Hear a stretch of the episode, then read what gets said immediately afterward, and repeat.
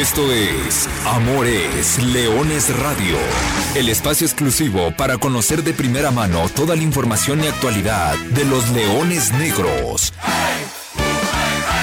Aquí formarás parte de una manada que nunca deja de rugir. Comenzamos. con garra y pasión, sobre todo corazón, entregándote la cancha. Hola, ¿qué tal? Muy buenas tardes. Bienvenidos a Amores Leones Radio en su edición de miércoles 2 de septiembre. Arturo Benavides, con el gusto de saludarlos y agradeciéndole, como siempre, el favor de su atención, de que nos acompañe en este programa, listos para platicar de todo lo que sucede con el equipo de los Leones Negros de la Universidad de Guadalajara a través de Frecuencia Deportiva 1340 de AM en vivo Aquí estamos como todos los miércoles al mediodía y a través ahora también a quienes nos escuchan por el podcast en las plataformas digitales. Listos para platicar de lo que sucedió en el Domingo de Leones, ese empate de último minuto, de cómo va marchando la Liga de Expansión, que ya va en su jornada dos más tres partidos de la jornada tres. Vamos a hablar cómo va, cómo sigue, cómo, cómo se está desarrollando. Vamos a hacer un análisis, por supuesto, de lo que sucedió en el primer domingo de Leones. Eh, en este empate de último minuto entre la Universidad de Guadalajara y los mineros de Zacatecas. Vamos a hablar de lo que será el próximo partido, por supuesto, la visita de Universidad de Guadalajara a, las, a la Ciudad de México para darle el estreno y ver el debut del Atlante que después de dos semanas parece que ya se va a poder, se va a poner a jugar en esta nueva liga de expansión y bueno, el debut será entre dos históricos del fútbol mexicano. Y saludo a quien me va a acompañar puntual, como siempre, Gerardo Guillén. Gera, ¿cómo andas? Buenas tardes. ¿Qué tal, Arturo? Te saludo con gusto a ti y a toda la gente que nos sigue por el 1340 de AM, Frecuencia Deportiva. Ahora sí, listos para hablar de ya lo que será la tercera semana de actividad en la nueva Liga de Expansión para la Universidad de Guadalajara. Una jornada dos y un regreso al Estadio Jalisco que termina siendo un tanto delusorio, frustrante por el resultado el tema a, trabajar para Leones Negros será el tema de la definición. Y de cara a la jornada 3, tú que eres el rey de las estadísticas al interior de la Universidad de Guadalajara, me gustaría saber desde hace cuánto tiempo no jugaba Leones Negros en la Ciudad de México por un partido de liga, porque hace poco jugó contra Pumas de la Universidad en el Olímpico, pero por Copa MX. Ahora va a regresar en un partido de liga a jugar en Ciudad de México, en el Estadio Azul, visitando a los Potros de Hierro del Atlante. Así de bote pronto, rapidito te la contesto. El último partido de liga fue la jornada número 17 del clausura 2015. Aquel día Leones Negros le ganó 2 por 0 al Cruz Azul. Cancha del Estadio Azul, exactamente. la hora llamada Ciudad de los Deportes y fue ese triste 9 de mayo de 2015, cinco años y cuatro meses después. Pero fue victoria, ¿eh? Ojo. Sí, sí, fue victoria. No, fue triste victoria porque en, en, Torreón las cosas no se dieron. Eh, pero sí, Leones Negros ganó ese partido 2 por 0 con doblete de Jonathan González, aquel ecuatoriano que recientemente vino nuevamente a, Dorados de Sinaloa. Pero esa fue la última vez que Leones Negros jugó en la Ciudad de, en la ciudad de México eh, un partido oficial de liga. Buen dato, ¿eh? Buen dato. Yo, eh, fíjate que no, no, lo tenía en la mente, pero sí, justamente yo pensé que nos íbamos a ir más atrás, pero sí, justamente fue aquel partido de 17 de Cruz Azul. Bueno, esperemos que donde se acabó el sueño de la primera división en aquel 2015 hoy pueda ser el primer resultado favorable en esta nueva categoría. Y si quieres ir un poquito más atrás, también tengo los datos. Ah, no es, no es Ciudad de México. Ciudad de Zahualcóyotl es Estado de México.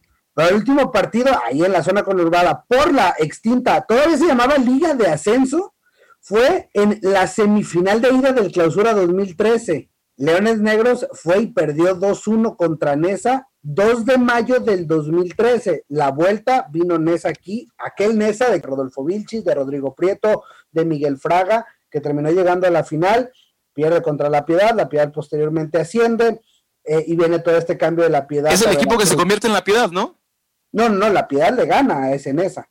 Ese Nesa fue super líder aquel, aquella temporada clausura 2013, la Piedad le termina, le termina ganando la, la, final por el ascenso, ¿no? Nesa queda campeón, le gana la final por el ascenso La Piedad en el Juan Nepomuceno López, recuerdo ese partido, Fidel Curi da la entrevista, traía un colguije, a ver si podrán encontrar esa entrevista, pero traía un colguije dando la entrevista con, con, una, con un dije de los albinegros de Orizaba, y diciendo, la piedad se va a quedar aquí en esta ciudad.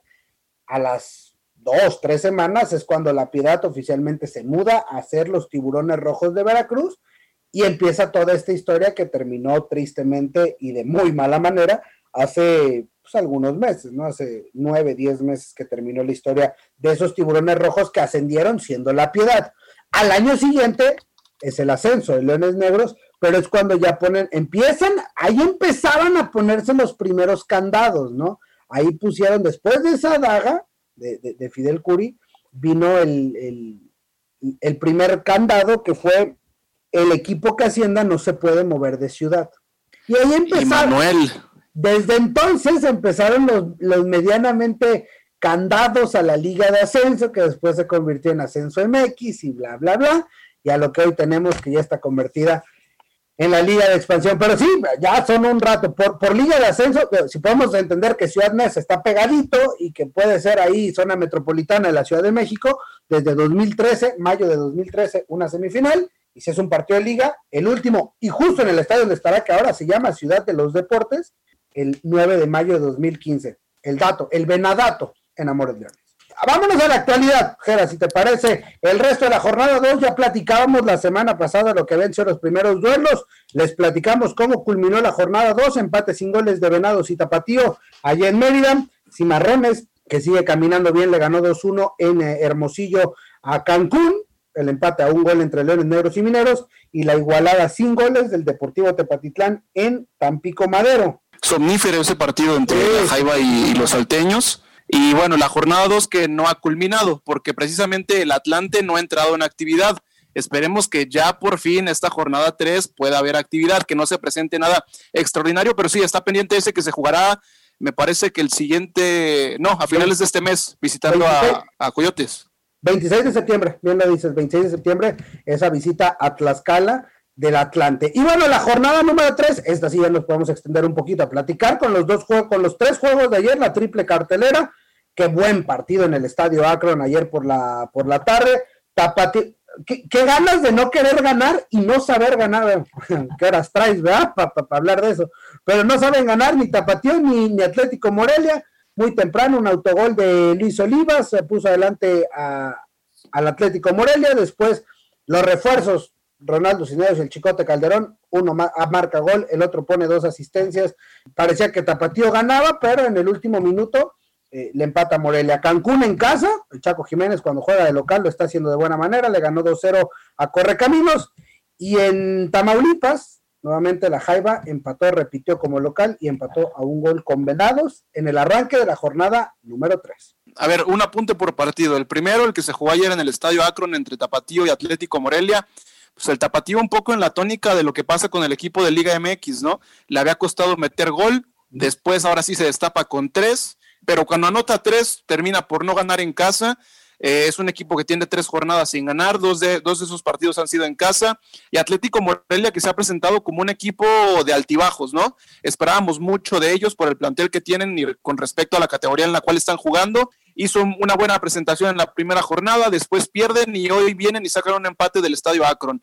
Lo de Cancún haciendo valer a los jugadores, tiene buenos delanteros, el caso de, Eder Cruz. Y finalmente a Rafitán, de, de Venados de Mérida, le dimos eh, la patadita de la buena suerte porque ayer anotó y le dio un punto al conjunto de Mérida. Siete equipos ya ganaron y son los que están del 1 al 7. Ocho que no han ganado, que van del lugar 8 al 15, y uno que no ha entrado en actividad, que es el 16, es el Atlante, cero partidos jugados. Pero bueno, con este dato, saludo a José María Garrido, quien ya se incorpora a Amores Leones Radio. ¿Cómo están, Arturo, Gera, amigos que nos acompañan en Amores Leones Radio? Y fíjate, ¿no? Eh, ya cayendo y aterrizando este tema con Leones Negros, en la tercera jornada te vas a enfrentar a un equipo del cual no tienes ni una referencia. Y complicadísimo. Y no sabemos qué podía tener en mente Mario García en el inicio del torneo. Dos semanas después, quién sabe qué pudo haber cambiado en cuanto a su idea. Me refiero en cuanto a jugadores. ¿Y cómo estarán los jugadores? Oye, pero eh, vamos con los datos, ¿no? De, esta liga, ya metiéndonos de lleno en lo que fue el partido de Universidad de Guadalajara. El mal no es consuelo, no, lo quiero ver como tal, pero de los 34 goles, 38 goles que se han marcado en, esta liga de expansión, el 34%, es decir, una tercera parte, caen entre el minuto 80 y, no, y, 90 o más allá, ¿no? Tiempo de compensación. 13 de los 38 goles se han marcado en ese último lapso. O sea, es una tendencia de la liga, al menos en este arranque, que los goles están cayendo muy tarde. A todos los equipos, o a la gran mayoría, les está costando. A Monarcas se le fueron dos victorias, a Monarcas, perdón. Al Atlético Morelia se le han ido dos victorias de visitante contra Tepa y contra Tapatío en tiempo de bueno, en los últimos minutos. A Leones Negros se le han ido cuatro puntos, el empate en Oaxaca y tres el domingo pasado. Y del partido del domingo pasado, los Leones Negros en un domingo de Leones a las cinco de la tarde recibió a los Mineros de Zacatecas.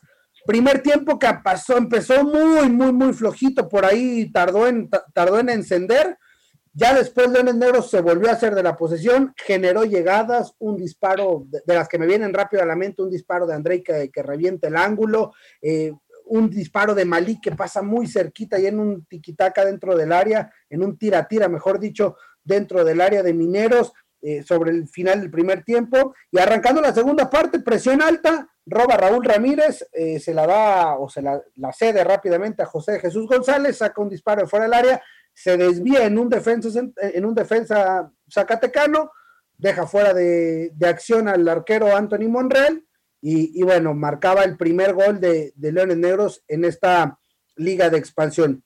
Y después el partido quedó ahí, ¿no? En el alambre, Minero se jugó, se fue al frente en busca del empate y encontró en una última jugada, ya cercano al minuto 90, cuando corría por ahí casi el minuto 90, eh, encontró un centro por, por la banda izquierda Néstor Corona, remate bonito, vistoso de Moisés Hipólito dentro del área, y bueno, termina arrancándole otros dos puntos de, la, de la mano a Universidad de Guadalajara en su presentación en el Estadio Jalisco. Así fue la historia del Domingo de Leones. Señores, los escucho.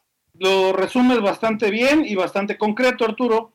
Este, esta situación en donde Leones Negros vuelve a sacrificar y vuelve a, perder una, un, resultado, no, no, quiero decir ventaja, es un resultado favorable, porque empatarle a cero a Lebrijes en las circunstancias en que se llegó a ese partido, me parece que era buen negocio. Y al final de cuentas, peló, ¿no? Se, se, se te peló el resultado. Y acá, cuando ya estabas, este, tú, Benavides, relamiéndote los bigotes con los tres puntotes por fin en, casa, se da esta situación que también hay que decirlo, es un gol de otro partido, ¿no? Eh, un, taquito de espaldas dentro del área en esas circunstancias, también tiene que ver el, valor y la determinación del jugador. No cualquiera se atreve a hacer una jugada así, cualquier otro trata de controlarla estando de espaldas al área y, perdón, espaldas al arco y tratar de darse la vuelta o acomodarse, ahí pierdes un tiempo y en una de esas ya te cayó un central, es un riesgo. Ir, a la segura era un riesgo, pero era más riesgo pegarle y no darle o tirarle a cualquier lado. Y en este caso, Moisés Hipólito la conecta y sorprende totalmente a, a Salim, que no se la esperaba. Y, y, tan no se la esperaba porque viene a primer poste, porque la, la, la inercia de la jugada dictaba para otra cosa incluso. En fin, el, daño, dicen los beisboleros, el daño ya está hecho y ante este panorama, insisto, que ha sido desafortunado el inicio para Leones Negros y la justicia en cuanto a resultados no se ha dado conforme al merecimiento. El equipo ha hecho para merecer más, con todas las vicisitudes habidas y por haber ausencias por COVID, bajas de juego, eh, reorganizar un equipo por completo, eh, adaptarse. El Capi decía que eh, toda la línea del fondo es prácticamente, no, no es cierto, que los delanteros son prácticamente todos nuevos, salvo el Tepa González, y tiene razón. Y ante todo eso el equipo intenta superar la adversidad, pero no le está alcanzando Arturo. El pasado domingo, después de a posteriori del partido, platicábamos con, con el Capi Dávalos, ¿no? Y creo que uno de los conceptos o una de las frases que más se repitieron a lo largo de esos quizá 20 minutos de conversación con el director técnico de Universidad de Guadalajara, de Guadalajara fue la contundencia. Arturo más o menos esbozaba lo que han sido las primeras dos jornadas para Leones Negros. Se han dejado ir tres puntos y yo concuerdo con lo que decía Chema. Eh, quizá por merecimiento soy Universidad de Guadalajara tendría que estar más arriba en la tabla, pero también por propios errores, hoy Leones Negros está en la parte baja. Hay que mencionar que apenas va empezando el torneo, que es una competencia que te da muchas bondades, porque a partir de la, de la posición número 12 de la tabla general tienes acceso a un repechaje, pero sí, si hoy Leones Negros no hubiera perdido tres puntos en los últimos cinco minutos de cada uno de los partidos, hoy estaríamos hablando que el equipo de Jorge Dávalos estaría en los primeros, en los primeros puestos de la tabla. También en cuanto a lo que decía Chema, de que, de que el, el mensaje ha sido ir a buscar los puntos, totalmente de acuerdo, porque el, en el pasado domingo, cuando Leones Negros lo ganaba 1-0, vemos que, que, los cambios y el mensaje desde, desde, desde el banquillo es ir a buscar el segundo y matar el partido. Vimos el ingreso, por ejemplo, eh, con los primeros minutos de, Daniel Amador, vimos que los cambios fueron en, una, un, en, en un claro mensaje ofensivo y no para, para guardar la ventaja, pero entra el tema de la definición y de la contundencia. En el primer partido, Leones Negros tiene por lo menos tres jugadas importantes de gol en la primera parte en el hito para llevarse el partido. A final de cuentas, lo termina perdiendo en los últimos tres minutos. Y en este último juego, Negros, toda la posición de la pelota, estuvo tocando la puerta del conjunto zacatecano y a final de cuentas prácticamente en la única llegada de se termina llevando el empate. Creo que si un punto que tiene que mejorar de cara a los siguientes partidos es el tema de la definición, porque creo que se, están se, ha, se ha mostrado una, un buen accionar, sobre todo teniendo en cuenta que es un plantel nuevo, eh, porque sí tenemos una base de cuatro o cinco jugadores, pero este equipo no jugó junto los últimos dos, tres torneos, pero se tienen que matar los juegos y habrá que ver qué se puede hacer en el, en el, tercer, en el segundo juego de visita visitando el Atlante. ¿Estás de acuerdo que es desafortunado el inicio en, todas las, en todas las líneas? O sea, desde todos los, desde donde le veas. Con COVID, ok, competiste, fuiste a Lebrijes, le jugaste al tú por tú y te regresas con las manos vacías. A Mineros, le haces partido, lo tienes con, con lo tienes agarrado de la solapa, no lo matas y te quedas con un punto. Y contra Atlante no sabes contra qué vas a jugar. Es como, es como boxear, es como hacer sombra, ¿no? Como hacer boxe de sombra tienes una idea de qué puede alinear, pero en concreto, ¿a qué juega? ¿Voy a apretarle la salida? ¿Lo voy a tener que esperar? ¿Cómo voy a recorrer? ¿Qué va a tener que hacer? ¿A quién le voy a hacer referencia? No, no sé. Este, seguramente con el, la ayuda de Willy y por supuesto de todo el gran trabajo que, que, que hace el cuerpo técnico, por supuesto que eh, alguna idea hay, pero en concreto es muy difícil hacer, tú. Sí, y justo de eso y de ese partido estaremos platicando al regresar de la segunda pausa aquí en Amores Leones Radio. Volvemos. Todavía hay mucha información, regalos y sorpresas. Aquí en Amores Leones Radio. ¿Qué les parece, señores? Si platicamos de este tema, de lo que viene para Leones Negros, con un jugador, y lo voy a decir como tal, que ha marcado historia, porque fue el último anotador de Leones Negros en la extinto, en el extinto Ascenso MX, y fue el primer anotador de Leones Negros en la hora Liga de Expansión. Saludos, con mucho gusto a Jesús el Tepa González. Tepa, ¿cómo andas? Buenas tardes. ¿Qué pasa, mi? Todo muy bien, ¿y tú? Saludos a todos. Bien, gusto saludarte, gracias por estos minutos acá en, en Amores Leones. Oye, Tepa, este dato que, que, platicamos ayer, pues ahí, ahí, quedó, ¿no? Contra Mineros, el último, ese golazo aquel 15 de marzo, y el domingo también te toca abrir el marco que, que les había costado, ¿no? En, en, el arranque del torneo. Ya, sí, la verdad es que no, no busqué este récord, te voy a ser honesto, pero, pero sí, este, tenía en mente volverla a marcar a Mineros y así se dio mi vena como hemos platicado en la entrevista pasada. Oye, cuéntanos un poquito del, de, del partido, de estos primeros dos partidos. Ya, ya nosotros lo platicamos un poquito, lo que, lo, lo, que vemos desde fuera, pero ustedes en la cancha, ¿cómo se han sentido en estos 180 minutos? Con, con esa sensación, me imagino, de, de, los puntos que se han ido.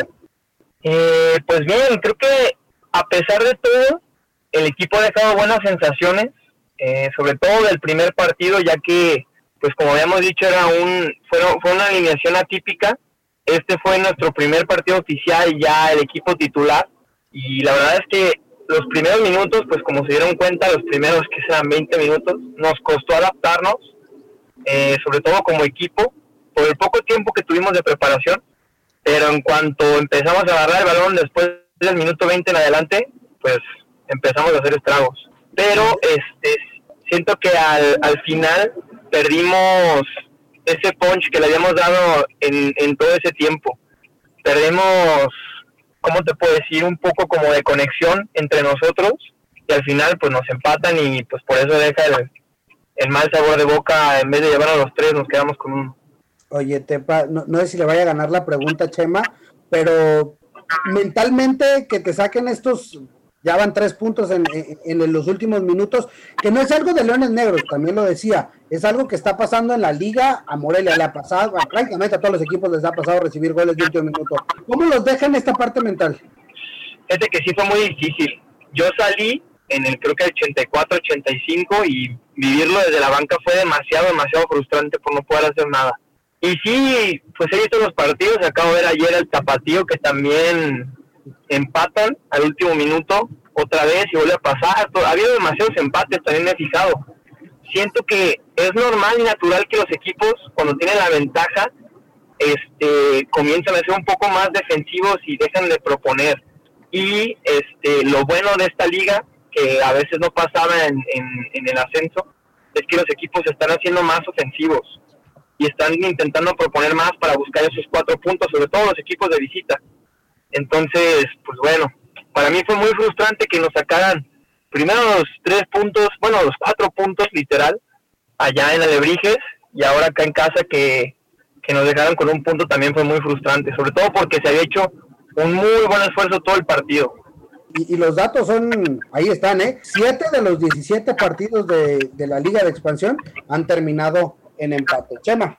¿Cómo estás, Tepa? Gusto saludarte, José María Garrido, acá, con el gusto como siempre. Eh, cada que hay oportunidad de saludarte. Primero me llama la atención, uno, que no es común platicar con jugadores que estén, eh, hay que decirlo como tal, Tepa, esta liga no es atractiva y muchos no ven ni Liga MX. Ahora verte a ti, que estás interesado no solamente en eso, sino también en conocer expansión, eso es algo que a mí me llama la atención, por un lado. Por otro, eh, no sé si tú lo puedas atribuir a este tema de la famosa nueva normalidad del fútbol, donde pese a que los equipos y todos en el mundo puedan realizar ya cinco cambios, pareciera o da la impresión de que después de que se hacen tantos cambios, terminas viendo un partido diferente hasta a lo que se jugó antes de modificar e influye en situaciones como esta o incluso en el tema físico también. No sé qué perspectiva pudieras tener o qué conclusiones se sacan con un con una eh, estadística tan avasallante como la que comentaba Bena.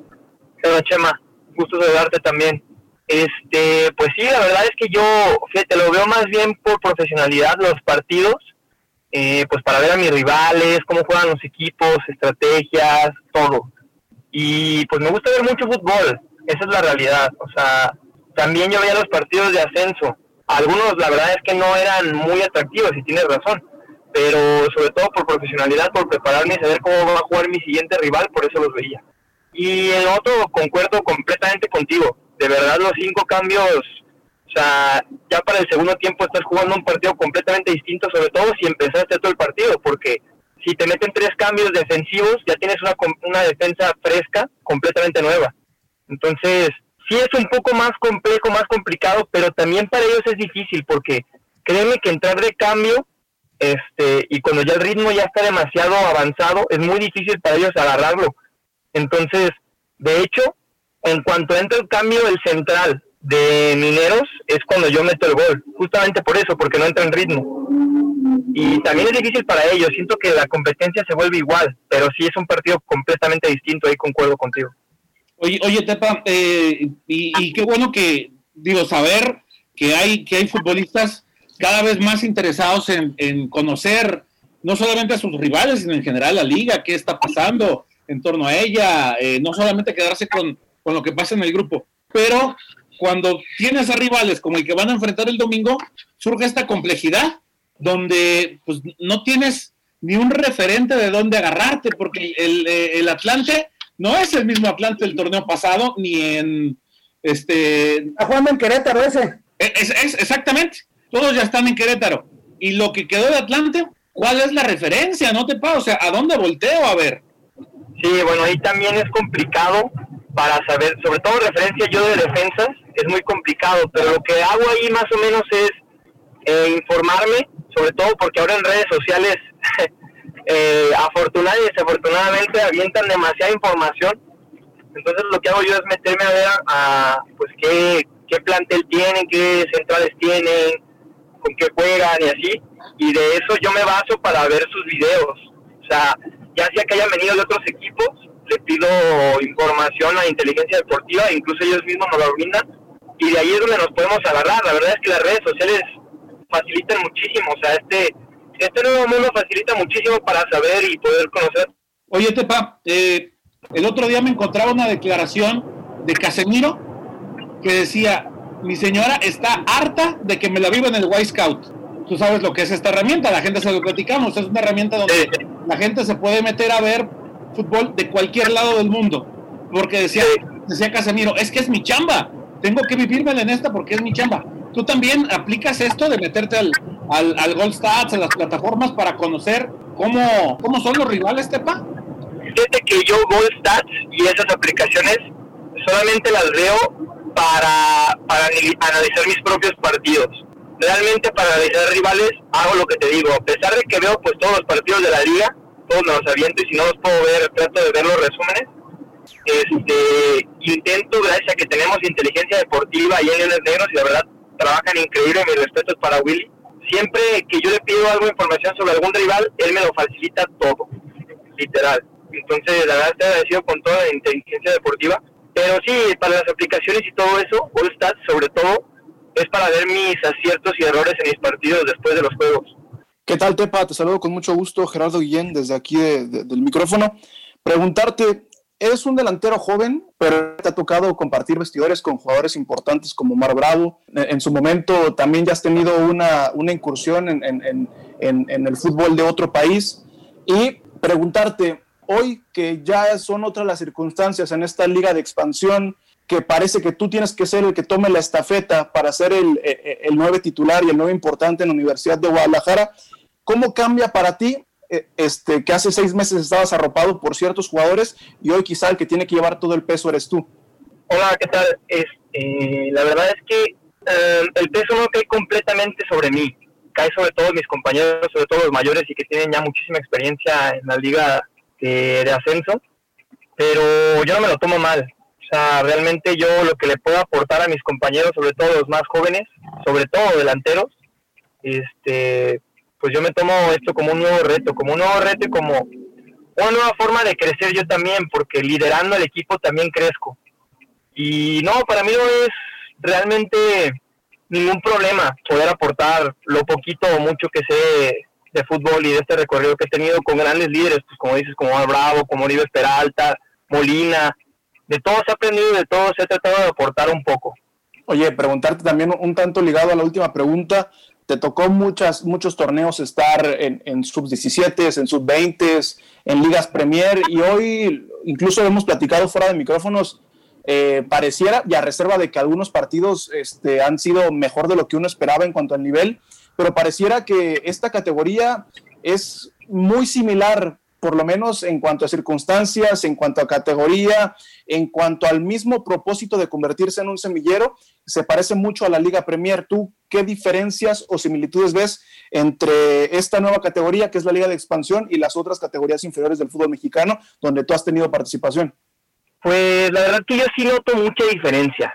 Es diferente, sobre todo el escenario que se plantea ya mucho más profesional. Además de que los jugadores ya están como se dice semillero, pero es un semillero ya pasado por un embudo de jugadores que ya tuvieron que pasar por otros filtros de sub-17 y sub-20. No son jugadores que apenas van subiendo a sub-17, sub-20 o que están resegados en alguna liga de Premier, de segunda división. Más bien yo creo que toda la gente que está acá ya pasó por esos filtros y está buscando una oportunidad en primera división, entonces el nivel es mayor a todas esas ligas y todas esas competiciones. Lo puedes ver en, en la forma en que se plantean los equipos, ya es más mucho más parecido a, la ex liga de ascenso. Y en esta situación, después de dos jornadas, dos jornadas y un poquito más. ¿Cómo ves los reflectores que hoy tiene y, esto, lo, que le podemos buscar de, positivo que ha tenido este arranque de la Liga de Expansión? Pues mira, la verdad me ha gustado mucho que hayan bueno, que estén pasando los partidos sobre varias televisoras, ¿sabes? He visto que han pasado por Fox Sports, por ESPN, este, sobre todo Leones Negros también que ha estado pues en tu DN y todo yo te lo digo porque mucha más gente de mi buen Tepa, de Tepatitlán, me ha podido ver, ¿sabes? La gente me dice, ah, mira qué bien, pues de que ya están en tu DN, en Fox Sports, en ESPN. Entonces, literalmente ya mucha más gente te ve. Eso le da una, pues una puerta gigante, le da una puerta gigante a, la liga. Yo creo que si, si, si la verdad no hubieran abierto las televisoras, hubiera sido muy difícil darle el auge que le querían dar. Oye, y con Leones Negros, eh, ya, ya platicamos un poquito del partido que, que, se viene contra Atlante, pero ¿cómo lo ves a futuro, no? O sea, lo que viene en este Guardianes 2020, ya platicamos de las primeras dos jornadas, ya platicamos de, del siguiente partido que, que, tendrá su complejidad por no conocer al rival, pero ya viendo como a mediano plazo, de aquí a fin de año, ¿cómo, cómo ves estos Leones Negros? Para mí pinta muy bien, Mena, la verdad, yo te lo digo y lo dije la vez pasada, lo que veo en el equipo es muy bueno. Realmente nos hace falta un poco más de tiempo para, para tener esas conexiones y esos automatismos para poder jugar casi casi con los ojos cerrados entre nosotros. Es lo único que hace falta porque calidad y talento realmente los negros en sus fuerzas básicas tienen. Y los que se han adaptado, que vienen de fuera, pues también tienen muchísima experiencia, ¿sabes?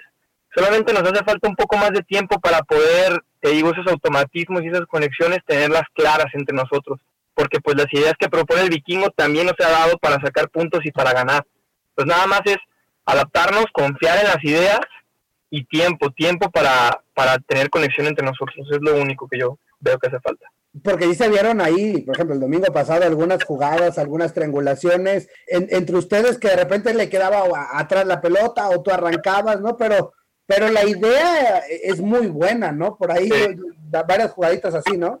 Sí, sí, hubo varias. De hecho, yo antes de meter, de meter el gol había hecho dos, tres jugadas ahí cortas con Andrei que acabaron en disparo a gol, pero son esos automatismos los que te digo que poco a poco los vamos a ir teniendo y cada vez van a estar más claros. Y abonando, Tepa, lo que comentas y lo que comenta Arturo también, de repente en el medio, no sé qué, qué impresión hayas escuchado tú, da la impresión de que al Capi Dávalos se lo ve como un técnico de vieja guardia, que no eh, implementa situaciones del fútbol moderno que vimos en el partido del domingo, como por ejemplo esta presión alta que generan en, tu gol. Por ejemplo, el torneo pasado esto no lo hacía Leones Negros. Y hoy me sorprende por eso, ¿no te pasa? No sé si, no sé si estoy equivocado yo o, o, sea si, no sé, tú me dirás.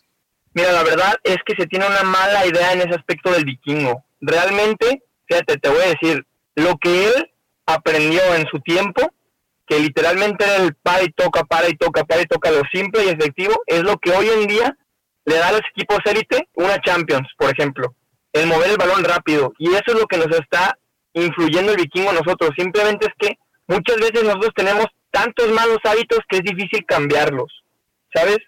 Y yo siento que el vikingo sí tiene sus, como sus ideas de, de pues de la vieja guardia, pero es que esas ideas aún aplicados al fútbol moderno, son muy efectivas, realmente muy efectivas. O sea, el mover el balón rápido, el no darle más de dos toques, en la presión alta, en recuperarle menos de cinco segundos, todas esas cosas, realmente en el fútbol moderno es lo que se necesita, rapidez, eficacia, todo.